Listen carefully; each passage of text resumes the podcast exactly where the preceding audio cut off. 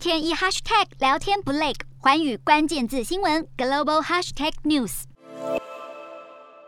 美国通膨飙出四十年高点，继三月中升息一码之后，Fed 四号再一口气调高基准利率两码，是二十二年来最大幅度。同时公布六月起渐进式缩减近九兆美元的资产负债表。这样的决策结果早在预期之内，市场更关心的是鲍尔会不会为升息三码开绿灯。疫情加上战争扰乱全球供应链，把世界各国拖进恶性的通膨漩涡。在 Fed 升息两码之后，南美第一大经济体巴西也跟进上调基准利率四码到百分之十二点七五，是连续第二次升息一个百分点。这是巴西连续第十次升息，不过最新的消费者物价仍年增超过百分之十二，可见当局已经黔驴技穷。但要说谁的钱最薄，亚洲第三大经济体印度也不遑多让。这是印度央行二零一八年八月以来首次升息，估计年底前会一路把基准利率调高到百分之五点一五，因为在煤炭、石油、粮食等进口成本攀高下，印度三月 CPI 已经窜升到百分之七，四月通膨率一样不容乐观。